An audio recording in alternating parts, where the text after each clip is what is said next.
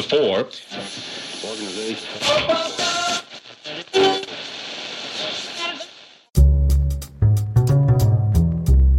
Você está ouvindo? Escuta essa história.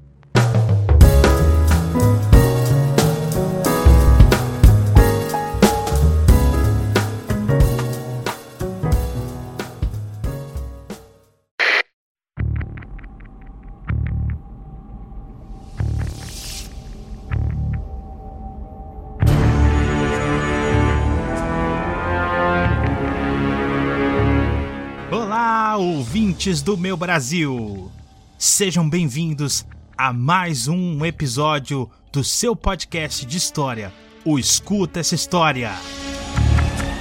Hoje, algo inédito, algo histórico vai acontecer nesse podcast. É o nosso primeiro episódio duplo, é o primeiro grande épico do Escuta essa História.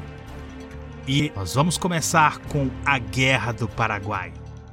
Sim, um tema tão grande, um tema tão abrangente, um tema tão polêmico, inclusive, não pode ser tratado num episódio de 30 minutos.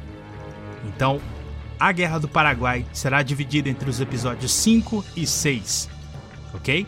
Lançados na mesma ordem de sempre, tá? Então, não deixe de acompanhar, escuta essa história episódio especial Guerra do Paraguai.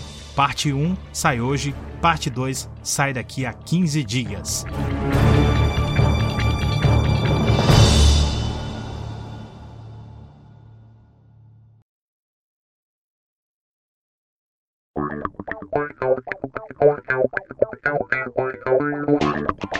Esse episódio é fruto de um processo de pesquisa exaustivo, de muitas leituras, muitas horas de sono mais ou menos dormidas e da ajuda essencial da professora Tatiane. Então, agradeço a ela e agradeço a você que faz esse trabalho acontecer, que me dá motivação para sentar na cadeira, pesquisar, gravar, editar e publicar esse trabalho que eu tanto gosto de fazer. Então, muito obrigado e continua com a gente. Falando em agradecimentos, eu queria mandar um abraço para a turma do Podcasters Unidos. Eu já falei algumas vezes e a gente sempre coloca a vinheta por aqui, mas o Podcasters Unidos é muito bacana. É uma iniciativa super legal onde podcasters do Brasil inteiro falam sobre temas variados nos seus respectivos podcasts. E, meu, tem podcast sobre absolutamente tudo.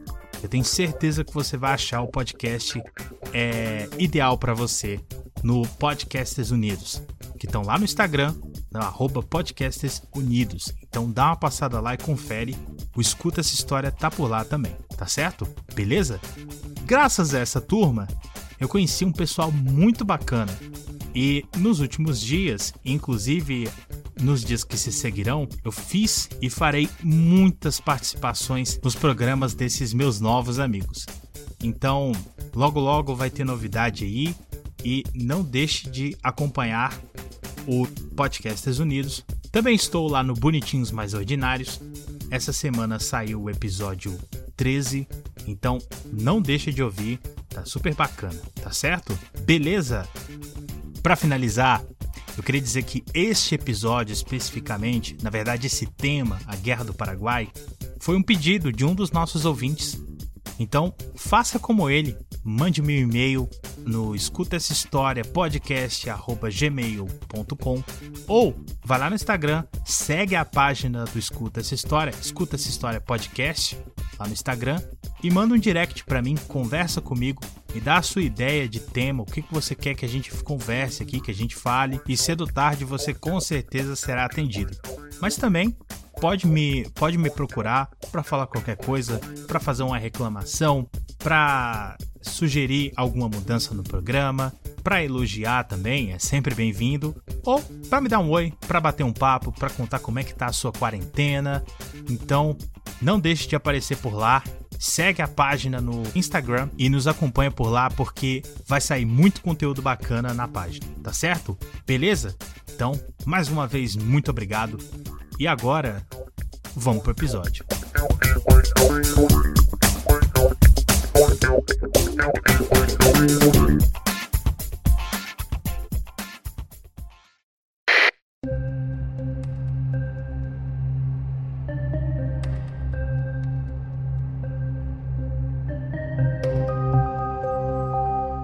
Antes de começarmos esse nosso longo papo, sou forçado a adverti-lo, caro ouvinte. Se você ainda não ouviu os quatro primeiros episódios do Escuta, pare agora e vá ouvi-los. Falamos algumas coisas em episódios anteriores que tenho certeza que serão úteis para você entender o tema de hoje, ok? Se você não tiver tempo, ouça o número 2 e o número 4. Bom, o século XIX é, de longe, um dos períodos que mais gosto de estudar na história. Ele repercute os acontecimentos grandiosos do século anterior, como ondas de uma pedra jogada num lago, ao mesmo tempo que prepara o terreno para o século XX e seus dramas e catástrofes. Nós já conversamos por alto aqui sobre os acontecimentos do século XVIII, mas vale lembrar que, em sua segunda metade, vão rolar alguns eventos importantes que continuarão reverberando por aqui. Falamos no episódio passado sobre a independência dos Estados Unidos, como esse grande acontecimento seria uma espécie de ensaio para as ideias iluministas na prática, além de trazer para o jogo mundial um novo competidor, especialmente, e isso é importante, um fora da Europa. Ainda nesse período, a França vai assistir, boca aberta, o seu mundo revirado de ponta cabeça com a Revolução Francesa. As estruturas políticas e sociais do antigo regime, com evidente destaque para a monarquia absolutista, sofrerão um duro golpe. Além disso, a revolução ainda vai produzir aquele que provavelmente foi o maior líder militar da história. E para mim, uma das figuras mais incríveis de se estudar. Napoleão Bonaparte. Napoleão e a Revolução arrastarão a Europa para um longo período de guerras, que vai produzir consequências imprevisíveis. Entre elas, acelerar a independência do Brasil. Inclusive, essa história é muito boa, mas eu te conto outra hora. Aguenta aí.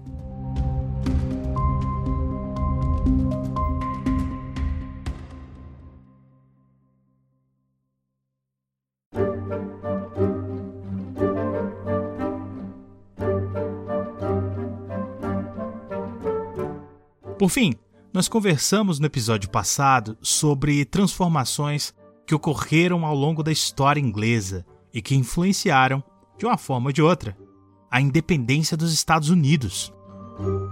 Dentre essas coisas, citei a Revolução Industrial. Pois bem, aqui no século XIX, e me perdoem o trocadilho, ela está a todo vapor. Há quem diga que o século XIX é o século das invenções. Mas para você que está me ouvindo, a afirmação pode parecer exagerada. Mas não sejamos precipitados. Olha só, foi durante essa centena de anos que nós tivemos invenções importantes no nosso dia a dia, como a iluminação pública. No começo era gás, mas está valendo. Banheiro, lâmpada, motor a combustão, máquina de costura, enfim, eu posso ficar aqui citando o dia inteiro. Para além disso, foi também o século que viu salto na tecnologia de transportes, com a febre da locomotiva a vapor se espalhando pelo mundo, facilitando e, aspas gigantescas aqui, democratizando as viagens, além de diminuir consideravelmente sua duração, ou seja, o mundo encolheu sensivelmente com a Revolução Industrial. Vapor vai chegar também aos navios, encurtando distâncias e conectando locais isolados por onde se chegava apenas de barco. Outra característica do 19 é o nacionalismo. O nacionalismo que unia as pessoas, mas também as lançava na guerra. Ele será responsável neste século por movimentos revolucionários importantes. Diretamente ligado a isso, vemos o nascimento de novos países, como o Brasil, a Argentina, o Uruguai, o Paraguai, por acaso, os personagens principais da história de hoje, e mais tarde, a Itália e a Alemanha. Também vai ter episódio sobre eles aqui, não se preocupe. A imaturidade, entre aspas novamente aqui, dessas novas nações tem tudo a ver com o tema de hoje.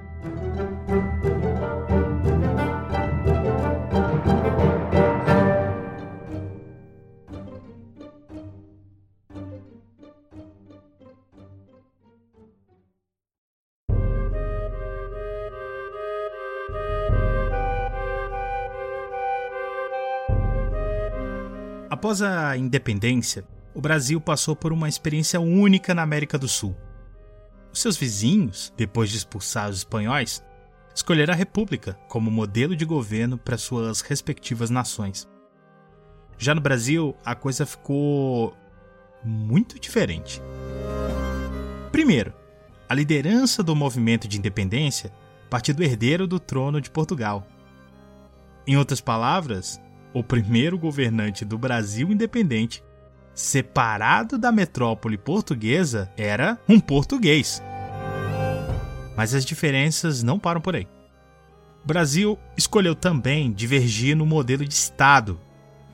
Por aqui foi implantada uma monarquia. Isso mesmo, uma monarquia com um rei português na América que queria se separar de Portugal. Que fique claro, não há nenhuma crítica aqui. Ah, só um último detalhe. A nossa monarquia se autodenominava um império. Então, quando eu falar em império, forças imperiais, etc., em nosso papo a seguir, eu estarei falando do Brasil, ok? E, de novo, claro, sem críticas.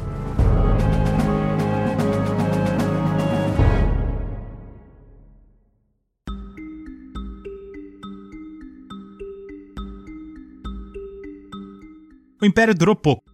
Foi da independência, em 1822, até a proclamação da República no Levante de 15 de novembro de 1889. Sim, você comemorava um golpe de Estado na escola. Mas não se sinta mal, ok? Esse não foi o primeiro golpe de Estado da história do Brasil e você certamente não foi o primeiro a comemorar. Durante esse período, governaram o Brasil dois imperadores, Dom Pedro I e Dom Pedro II, e uma regência entre eles.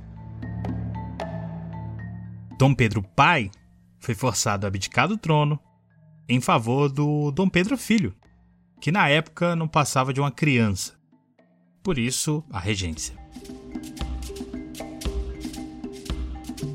Para o assunto de hoje, interessa conhecer um pouco da história do Segundo Reinado, ou seja, o governo de Dom Pedro II, um dos personagens principais da história de hoje.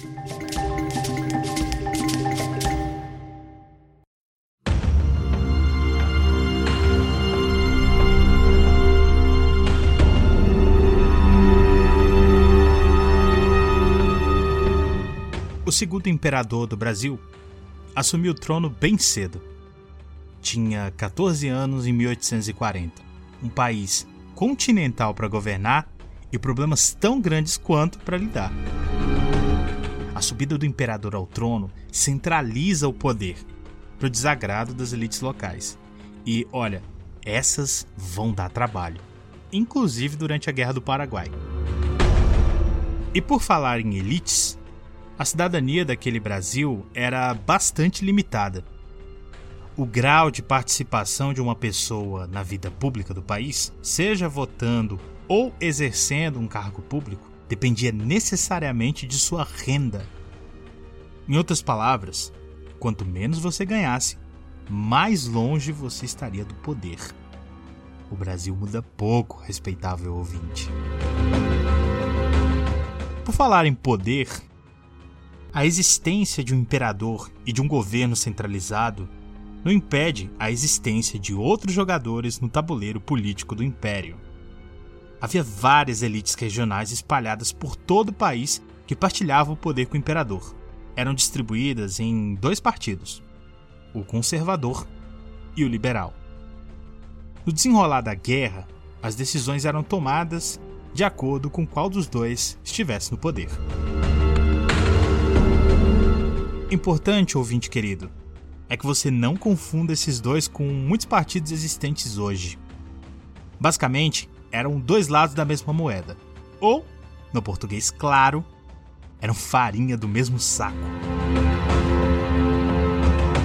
As disputas entre os partidos liberal e conservador não tinham um fundo ideológico como os partidos de hoje, mas sim uma busca por, nas palavras do historiador Boris Fausto, prestígios e benefícios para sua própria gente.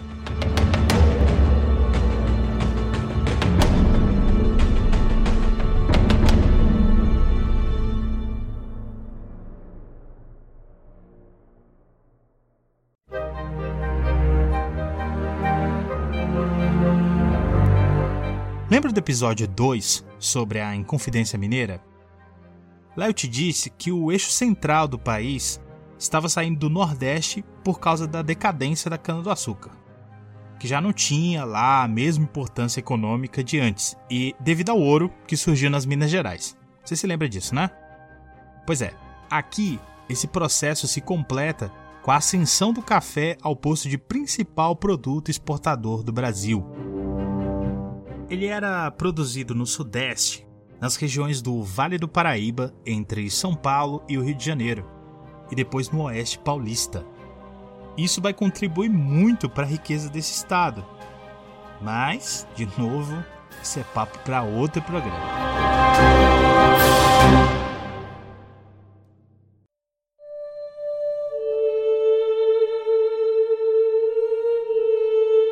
A força de trabalho que fazia essa máquina de produzir café funcionar era mão de obra escrava. A escravidão persistia no Brasil, apesar da pressão inglesa pelo seu fim. Ainda no episódio 2, a gente viu que a questão já era um ponto de debate. Aqui, a escravidão agonizava e cairia praticamente junto com a monarquia. A pressão da Inglaterra é decisiva para isso. Em 1846, o parlamento britânico aprova o Bill Aberdeen, uma lei que consideraria, a partir daquele momento, todos os navios que faziam tráfico de escravos como navios piratas. Na prática, isso significava que agora os traficantes de escravos entravam na mira dos navios ingleses. Além disso, chegaram a ameaçar bloquear os portos brasileiros para pressionar as autoridades a encerrar o tráfico. E claro, você com certeza lembra bem do que eu disse sobre a força naval da Inglaterra no episódio anterior, não lembra? Se não lembra, o apelido Senhora dos Mares sem dúvida vai refrescar sua memória. Para evitar uma guerra entre Brasil e Inglaterra, em 1850 é aprovada por aqui a Lei Eusébio de Queiroz, que colocaria um fim no tráfico de escravizados. Mas não vá se confundir a escravidão permaneceria até a assinatura da Lei Áurea em 1888, e seus efeitos desastrosos estão aí até hoje.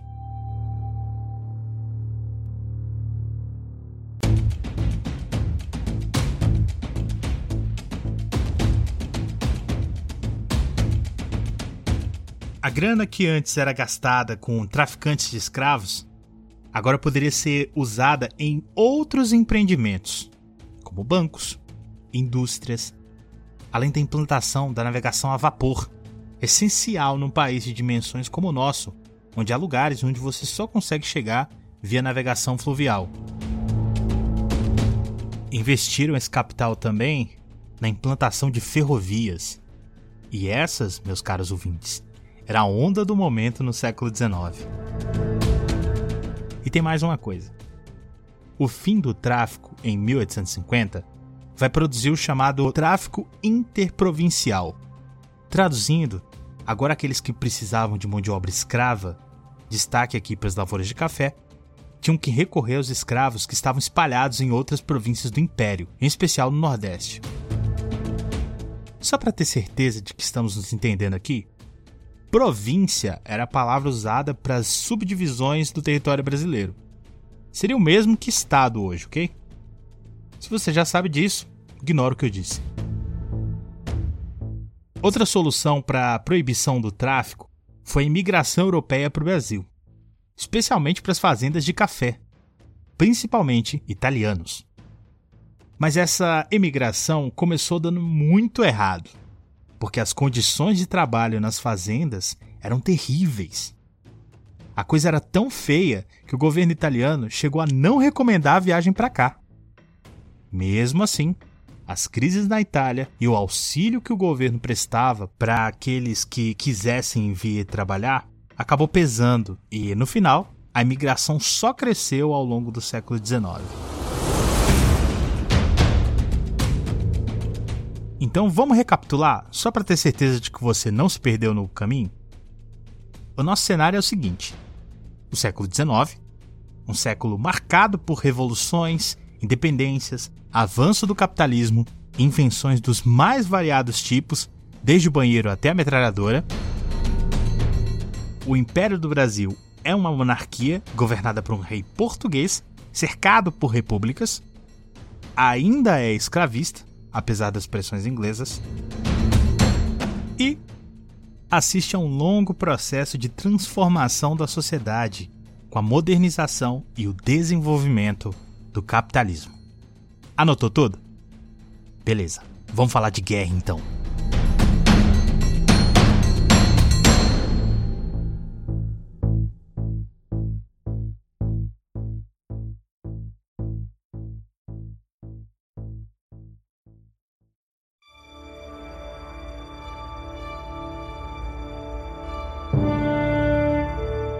Beleza.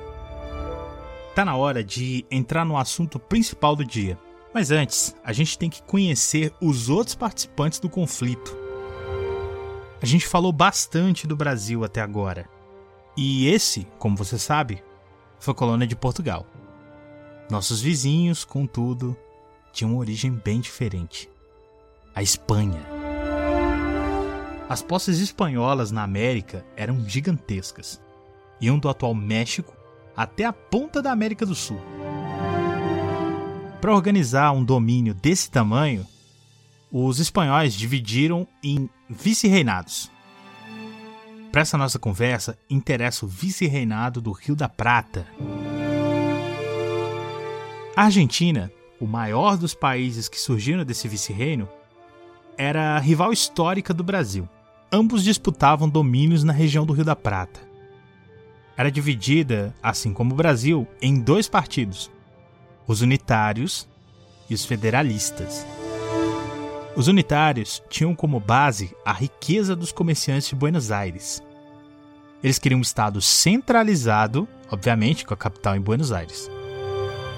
Já os federalistas representavam as elites regionais, grandes proprietários de terra, pequenos industriais e comerciantes que lucravam com o mercado interno. Para eles, muito mais interessante seria um Estado descentralizado.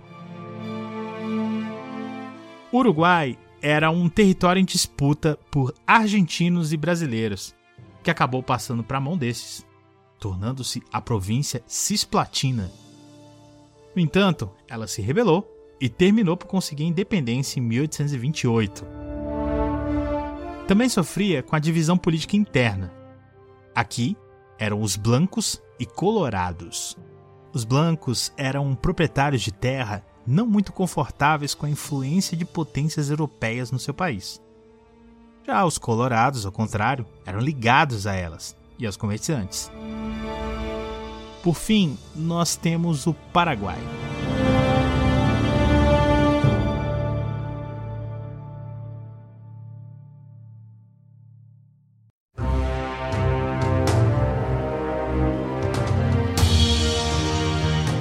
País surge em 1810 e depois se isola dos demais, até porque a Argentina não reconhece a sua independência.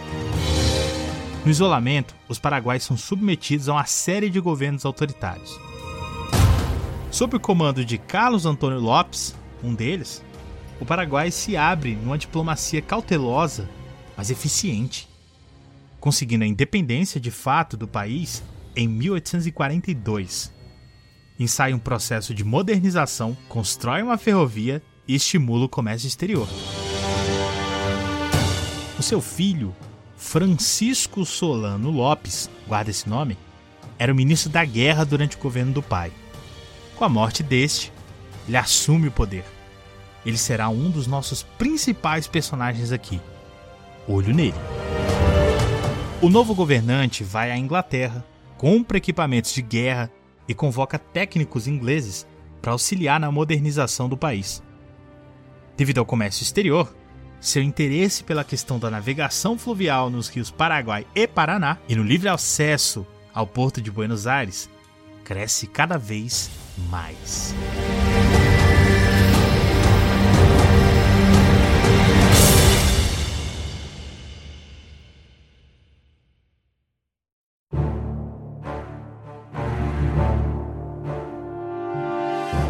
Eu disse antes, o Uruguai era rachado pela disputa entre blancos e colorados. Aqui, queridos ouvintes, vai acontecer a fagulha que vai dar início à guerra. De volta à Argentina. Em 1862, Bartolomé Mitre chega ao poder.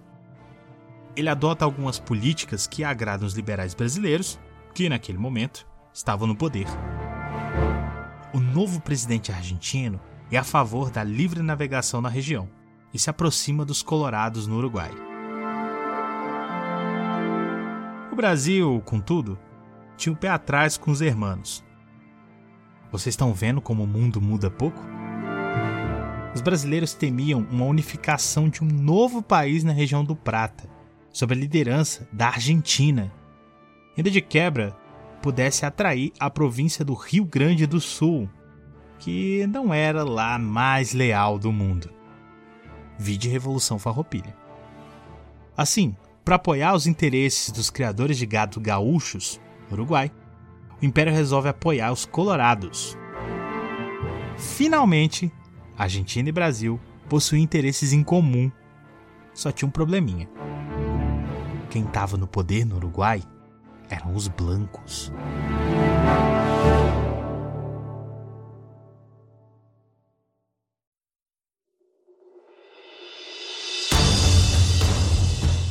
Não demorou para começar a surgir notícias de supostas violências sofridas pelos brasileiros no Uruguai. Enquanto isso, no Paraguai, as relações com o Império sempre dependiam do humor das relações do Império com a Argentina. Posto de outra forma, os brasileiros aproximavam-se dos paraguaios quando as relações com Buenos Aires não eram das melhores. Por outro lado, paraguaios e brasileiros tinham diferenças quanto à questão da navegação via Rio Paraguai. Na época, a principal via de acesso à província do Mato Grosso. E tem mais uma coisa. Solano Lopes era a favor dos blancos do Uruguai.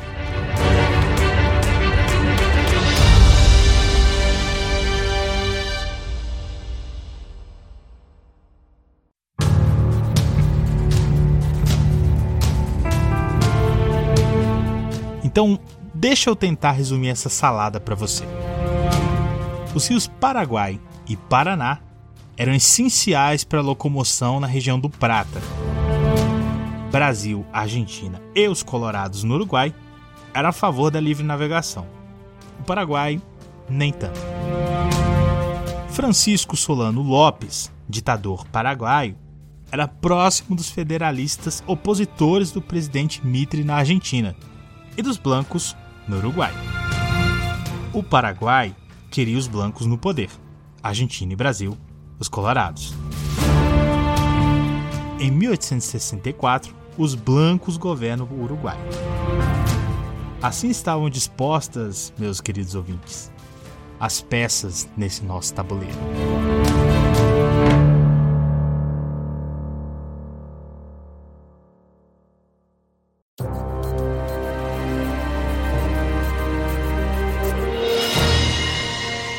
E aí chegamos ao fatídico ano de 1864, Nele, o Império ameaçou colocar as tropas no Uruguai caso os responsáveis pelas tais violências sofridas por brasileiros que eu falei lá atrás não fossem punidos. Solano Lopes imediatamente manda avisar que se a invasão ocorrer, haveria resposta paraguaia. Além disso, a diplomacia uruguaia fez Lopes acreditar que Brasil e Argentina desejavam acabar com a independência do Uruguai, dividir entre os dois e depois partir para o Paraguai. Para o historiador José Murilo de Carvalho, essa aproximação entre Uruguai e Paraguai era uma espécie de aliança de Davis contra dois Golias. Mas para Lopes, era a chance de acabar com a supremacia de seus dois poderosos vizinhos. Enquanto isso, as diplomacias brasileira e argentina achavam que a reação do Paraguai ia ficar só no papo furado mesmo. Dessa forma, em outubro de 1864, as tropas imperiais entram no Uruguai para depor o governo Blanco. Um mês depois, a previsão de que Lopes não sairia do discurso se provou catastroficamente errada.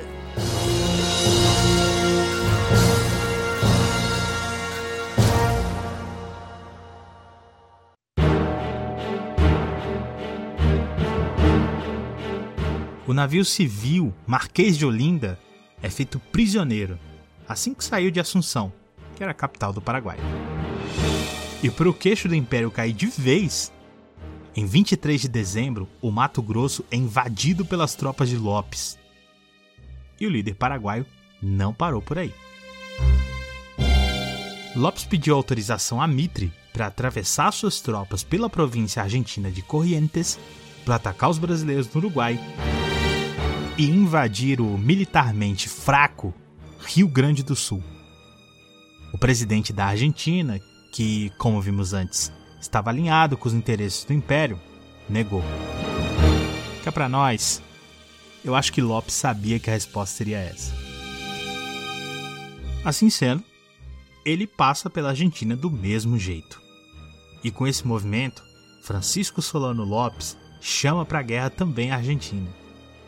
Rapidamente, o exército do Paraguai invade Corrientes e consegue chegar ao Rio Grande do Sul. As forças pouco organizadas da província oferecem pouca resistência. Com esse movimento, Solano Lopes esperava neutralizar os vizinhos para fazer do Paraguai uma potência regional.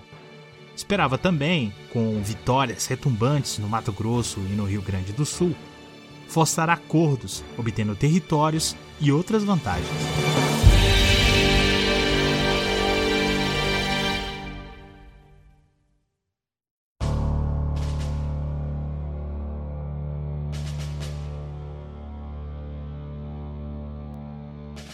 Olhando no mapa, o tamanho dos países envolvidos, parece um plano meio suicida.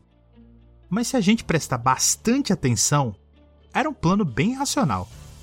A ideia era ganhar a vantagem da rivalidade entre o Brasil e a Argentina, mobilizar o apoio dos federalistas opositores de Mitre e do governo Blanco de Bernardo Berro no Uruguai, e para colocar uma cereja no bolo dessa estratégia, o Paraguai estava muito mais bem preparado para a guerra.